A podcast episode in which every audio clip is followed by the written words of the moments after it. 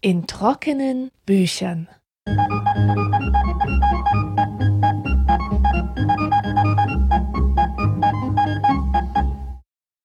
Herzlich willkommen zur dritten Folge in trockenen Büchern.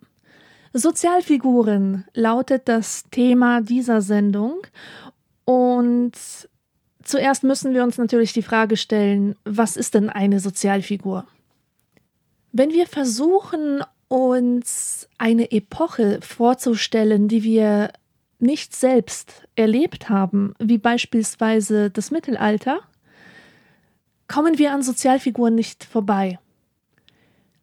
Wir haben bestimmte Figuren im Kopf, die in diese Epoche gehören, wie zum Beispiel den Bauern, den Mönch, den Künstler, den Städter, und mit diesen Figuren wird ein bestimmtes Aussehen verbunden, eine bestimmte standestypische Kleidung, ein Verhalten. Also die Hofdame zum Beispiel, die gibt sich grazil und, und der weinselige Mönch hält sich den dicken Bauch. Und diese Figuren halten sich auch immer in bestimmten Sphären auf. Und wir kennen diese Typen, wir kennen sie sehr gut aus Büchern und aus Filmen. Und durch diese Figuren haben wir überhaupt eine Vorstellung von einer Epoche.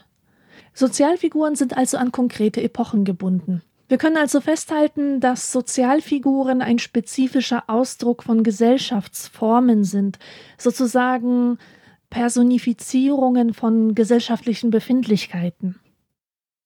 Zum Thema Sozialfiguren habe ich das Buch Dieven Hacker Spekulanten gelesen, herausgegeben von Stefan Möbius und Markus Schröer.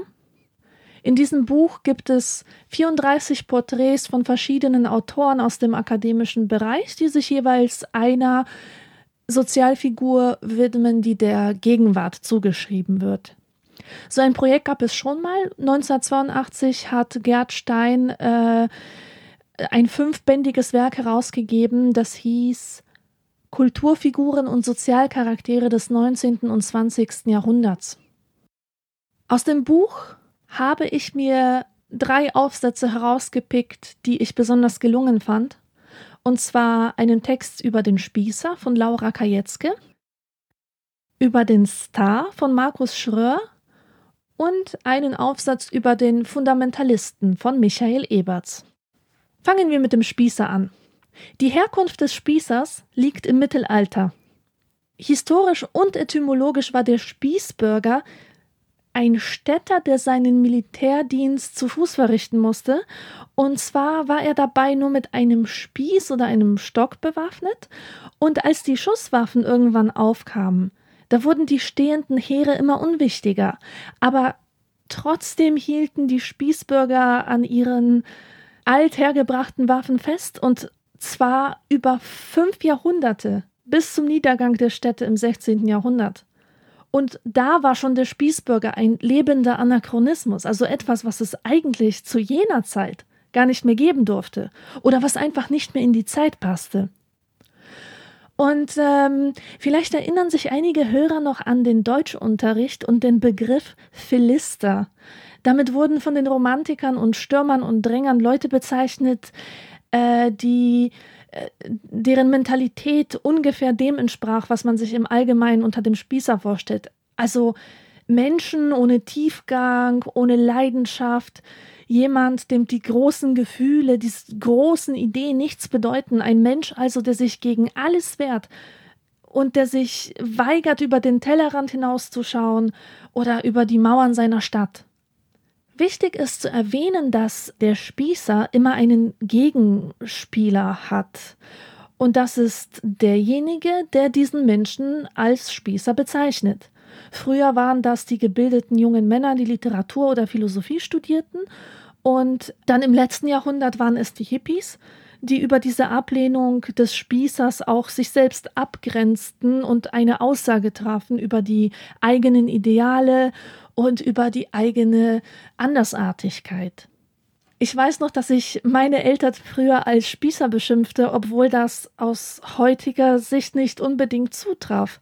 Und das sagte viel über mich selbst aus. Zum Beispiel, äh, dass ich mich in einem Konflikt mit zwei Welten befand, in dieser polnischen Welt und der deutschen, in der ganz andere Gesetze galten. Und je mehr ich mich äh, im Grunde von, von der einen Welt abgrenzte, von meiner herkunftsspezifischen Welt, von der polnischen Sozialisation und der polnischen Erziehung, umso besser konnte ich meinen Platz in der deutschen Gesellschaft finden.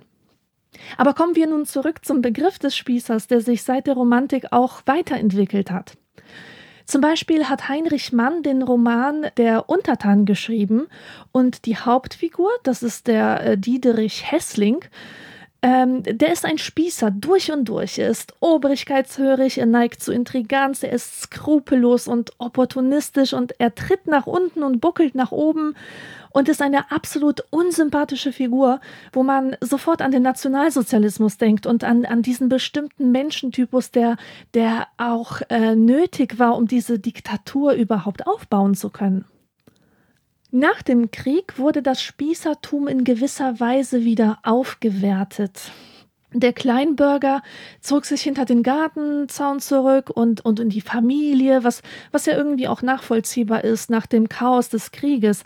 Man versuchte halt diese, diese schreckliche ähm, äh, und auch schrecklich nahe Vergangenheit zu verdrängen. Und das ging ganz prima mit Konsum einerseits und andererseits auch durch die Besinnung auf, äh, auf die ganz harmlosen Tugenden wie Höflichkeit und Pünktlichkeit und Bescheidenheit und so weiter. Der Spießer, an den wir heute noch denken, das ist eben dieser Spießbürger der Wirtschaftswunderjahre. Diesen Typus kennt man auch äh, sehr gut aus den Filmen mit Heinz Erhardt. Der Wirtschaftswunderspießer bekam dann aber rechtzeitig auch noch sein Fett weg, und zwar von den eigenen Kindern, den 68ern.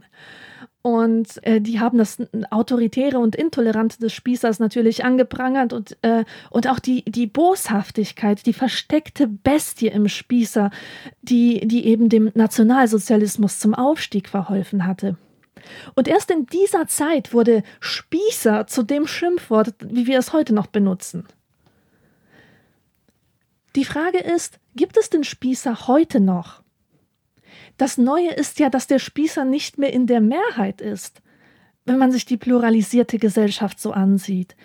Es gibt so viele Lebensentwürfe und Lebensstile, dass es gar nicht mehr möglich scheint, sich in die sichere Mehrheit zurückzuziehen. Und auch äh, für die Gegenseite ist es doch recht uninteressant, äh, gegen eine Minderheit zu rebellieren, wenn diese längst nicht mehr, naja, äh, die Macht und das Sagen hat.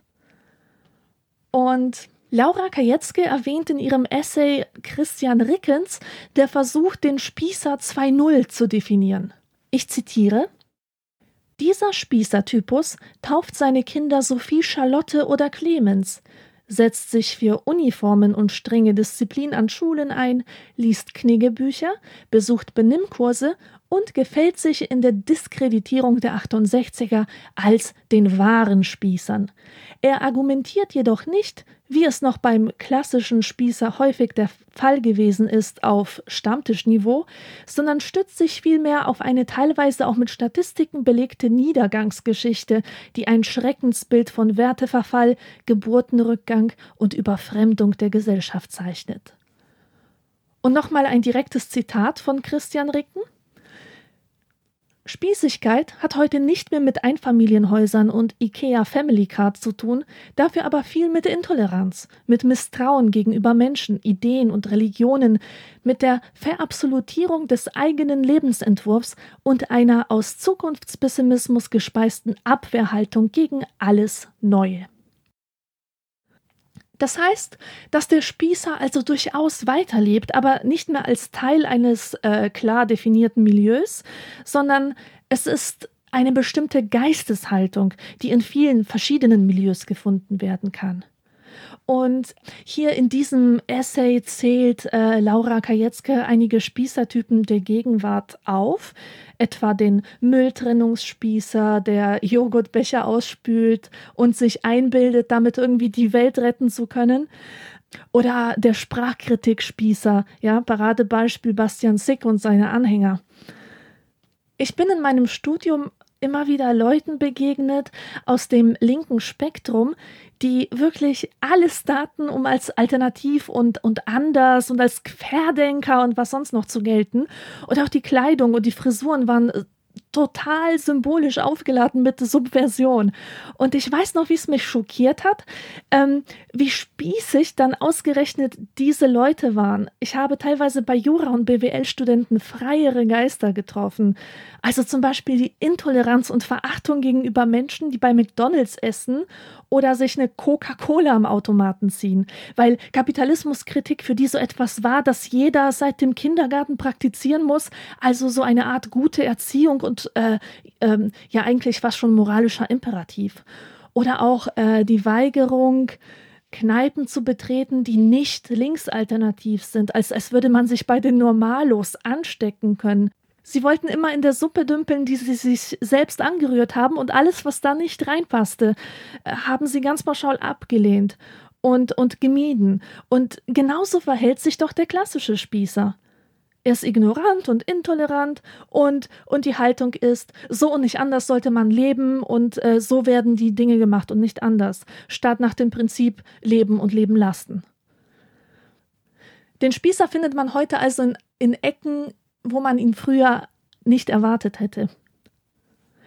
Laura Kajetzke schließt ihren Essay mit diesen Worten. Es ist sozial akzeptabel geworden, ein bisschen Spießer in sich zuzugeben, aber als Vollblutspießer wahrgenommen zu werden, würde bedeuten, dafür zu stehen, dass man sein Leben nach den geistigen Schablonen eines Milieus ausrichtet, nicht selber denkt, missgünstig ist und kleinlich auf das Leben anderer Menschen schielt, intolerant auf Unvertrautes reagiert. Deswegen bleibt es in der langen Tradition des Spießers auch in Zukunft dabei, Spießer sind immer die anderen.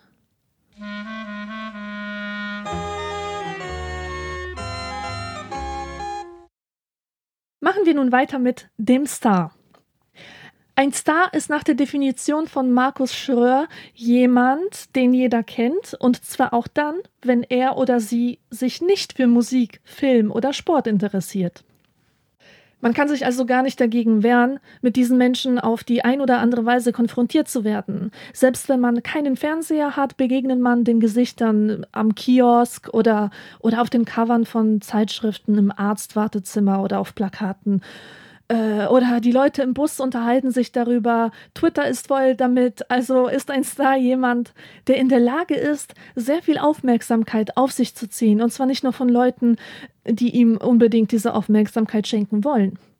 Das Publikum liebt Stars, weil sie so eine Art Götter sind, scheinbar vollkommen und, und so ganz anders als man selbst. Man kann alle seine unerreichbaren Träume auf sie äh, drauf projizieren. Und interessant ist dabei, dass die Liebe des Publikums doch sehr instabil ist und von einem Augenblick auf den anderen kann die Bewunderung dem Star wieder entzogen werden. Besonders interessant für das Publikum scheint der Körper der Stars zu sein und, und Veränderungen an diesem Körper. Das ist natürlich vor allem bei weiblichen Stars der Fall. Und die Klatschblätter bestehen ja aus kaum etwas anderem als Spekulationen darüber, ob der Bauchansatz eine Schwangerschaft ist oder ob diese oder jene sich hat liften lassen oder auch sehr beliebt, äh, ganze Skandale, wenn eine Schauspielerin beim Stillen fotografiert wurde oder gar mit unrasierten Achselhaaren. Da stürzen sich dann alle drauf.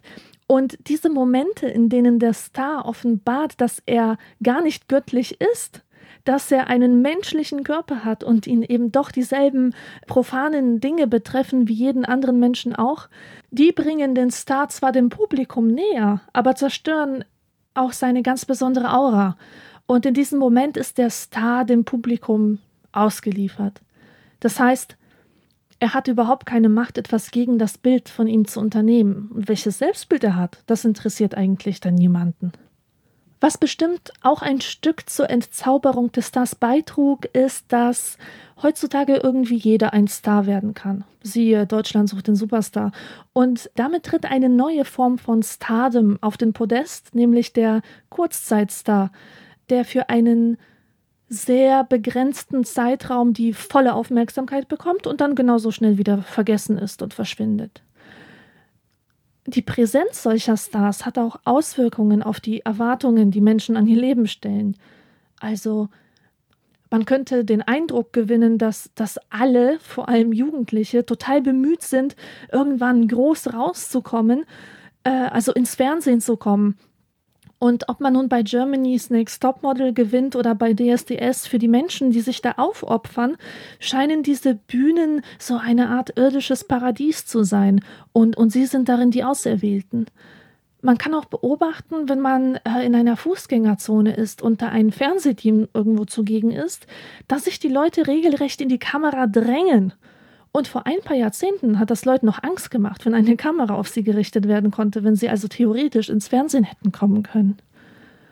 Mit solchen Stars, wie ich sie eben beschrieben habe, verändern sich auch die Erwartungen des Publikums. Die wollen jetzt auch Leute sehen, denen sie sich überlegen fühlen können die entweder so sind wie sie selbst oder einige Gesellschaftsstufen unter ihnen. Damit ist nicht jeder, der im Fernsehen viel Raum einnimmt, automatisch wichtig oder talentiert oder hat was zu sagen. Es geht vielmehr darum, der breiten Seherschaft eine Identifikationsfläche zu bieten. Bildungsbürger nennen das dann chemisch Unterschichtenfernsehen. Und sie sind angepisst, dass sie im TV von Bevölkerungsgruppen belästigt werden, denen sie im Alltag eigentlich aus dem Weg zu gehen versuchen. Es herrscht also immer noch diese Sicht vor, dass die mediale Aufmerksamkeit ein Privileg von Leuten sein sollte, die auch im echten Leben sichtbar sind, die im echten Leben auch nicht groß um Aufmerksamkeit kämpfen müssen. Das Publikum spielt in der Gegenwart auch noch eine aktive Rolle, nämlich es ist am Aufbau der Newcomer aktiv beteiligt, also durch Votings und Anrufe und SMS-Abstimmungen und was es da nicht alles gibt. Und die Zuschauer sehen nicht mehr nur das fertige Produkt, wie das früher war, sondern begleiten den Menschen auf seinem Weg zum Star-Status und im weiteren Karriereverlauf entscheidet sich dann oder entscheiden sie äh, teilweise auch mit, ob er als A-Promi, B-Promi oder gar F-Promi enden wird. Und die letzte bemerkenswerte Sache ist, dass es heutzutage in allen erdenklichen Bereichen von Stars wimmelt. Stars sind nicht nur Schauspieler und Musiker und Menschen, die in irgendeiner Weise äh, glamourös auftreten, sondern es gibt mittlerweile Star-Architekten, Star-Köche, Star-Anwälte, Star-Journalisten, Star-Regisseure, Star-Kritiker und sogar Twitter-Stars.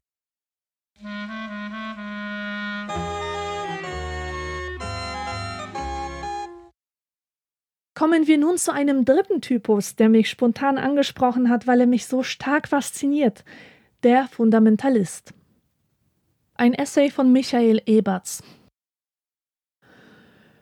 Fundamentalisten sind eigentlich, also ursprünglich, die Selbstbezeichnung einer Gruppe protestantischer Christen in den USA. Es ist ein historischer Begriff und streng genommen verwenden wir ihn alle falsch wenn wir den Begriff auf alle möglichen Gruppen von Menschen anwenden, es, sofern sie als unmodern oder antimodern gelten, seien es Anhänger des Islam, des Katholizismus oder irgendeiner anderen Ideologie.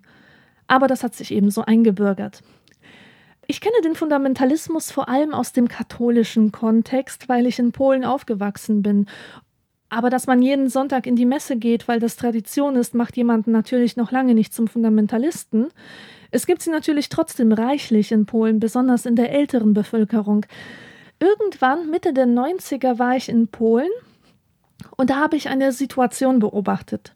Es waren ein paar Frauen in der Küche und bereiteten das Essen vor, und sie unterhielten sich dabei über Gott und die Welt, und eine von ihnen sagte, dass ja eigentlich in jeder Religion etwas Wahres wäre und dass die Buddhisten ja auch so ein friedlicher Menschenschlag seien, worauf eine der Frauen vor Schock erstarrte und mit Tränen in den Augen und total beleidigt den Raum verließ. Und äh, das war übrigens in einer Zeit, wo Frauen wie diese sich tatsächlich zu Buchverbrennungen trafen, wo dann äh, esoterische Bücher verbrannt wurden. Und in dieser Situation wurde mir der Unterschied zwischen einem ganz normalen religiösen Menschen und einem Fanatiker oder einem Fundamentalisten bewusst. Diese Frau konnte nicht akzeptieren, dass jemand ihre Religion relativiert hat Der Autor des Essays definiert den Fundamentalisten als Homo religiosus, also als einen gläubigen Menschen, der aber mit der Moderne im Konflikt steht und dem auch von der Mehrheitsgesellschaft eigentlich nur Negatives zugeschrieben wird. Und das, was den Fundamentalisten im Kern ausmacht, ist sein universaler Anspruch. Das bedeutet, dass es neben seiner Wahrheit keine andere Wahrheit geben kann. Religionsfreiheit kann in diesem Sinne für ihn nichts Gutes sein, also Religionspluralismus. Dass andere Religionen neben der des Fundamentalisten existieren, bedeutet ja eine riesige Bedrohung, wenn es um den Deutungsanspruch geht. Denn wenn ich sage, dass in allen Religionen etwas Wahres steckt, stelle ich in Frage, dass es die Wahrheit, die einzige unhinterfragbare Wahrheit gibt. Und das führt beim Fundamentalisten zu heftigen Emotionen, wie ich sie in dem Beispiel beobachtet habe. Äh, allein die Erwähnung anderer Religionen macht ihn rasend, weil er absolut nicht bereit ist, seinen Glauben zu relativieren. Genauso empfindlich reagieren Fundamentalisten, wenn man ihre Religion aus einem anderen als einem theologischen Blickwinkel betrachten möchte. Also eine historisch kritische Lesart, wie es in der Bibelwissenschaft mittlerweile üblich ist, lehnt er ab. Das ist ja alles ein Infragestellen der Heiligkeit seiner Texte. Ein Freund von mir war sehr gläubiger Moslem und ich war neugierig auf den Islam und wollte mit seiner Hilfe mehr darüber erfahren. Aber es ging einfach nicht. Er hat mir nur Zeug von irgendwelchen Engeln erzählt und von Tieren, auf denen der Mohammed über den Himmel reitet. Und, und was mich immer zu interessiert hat, war, wie war es denn wirklich? Was mich interessiert hat, war, ob Mohammed schizophren war oder Epileptiker oder an welcher Art von Halluzinationen er litt. Damit habe ich schon viel Ärger auf mich gezogen, ja. Und ich wollte wissen, wie der Koran entstanden ist. Und zwar äh, welche politischen Ziele damit verfolgt wurden. Und, und das waren alles die falschen Fragen für diesen Freund. Darüber wollte er nicht reden und auch nicht nachdenken. Das war für ihn einfach ausgeschlossen.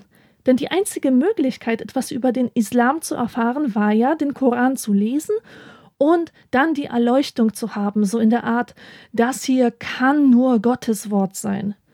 Also, jeder Fundamentalist verteidigt sein religiöses Wissen gegen den Zugang von Profanwissenschaften, die in seiner Überzeugung immun gegen die Wahrheit sind. Und zuletzt gibt es keinen Bereich, für den sich der Fundamentalist mit seinem religiösen Wissen nicht zuständig fühlt. Für ihn versteht es sich von selbst, dass die Religion Staat und Wirtschaft, Schul- und Erziehungswesen bestimmen und kontrollieren sollte, auch das Rechtssystem und die Politik sollten religiös geregelt sein. Er versucht also, alle gesellschaftlichen Orte, aber auch private Orte und selbst den Körper zu religiösen Orten zu machen oder zu Orten äh, religiöser Praxis. Religionsfreie Zonen kann und darf es für ihn nicht geben.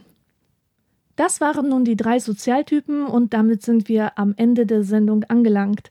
Das Buch ist wieder einmal bei Surkamp erschienen. Es ist herausgegeben worden von Markus Schröer und Stefan Möbius und heißt Dieven Hacker Spekulanten, Sozialfiguren der Gegenwart. Musik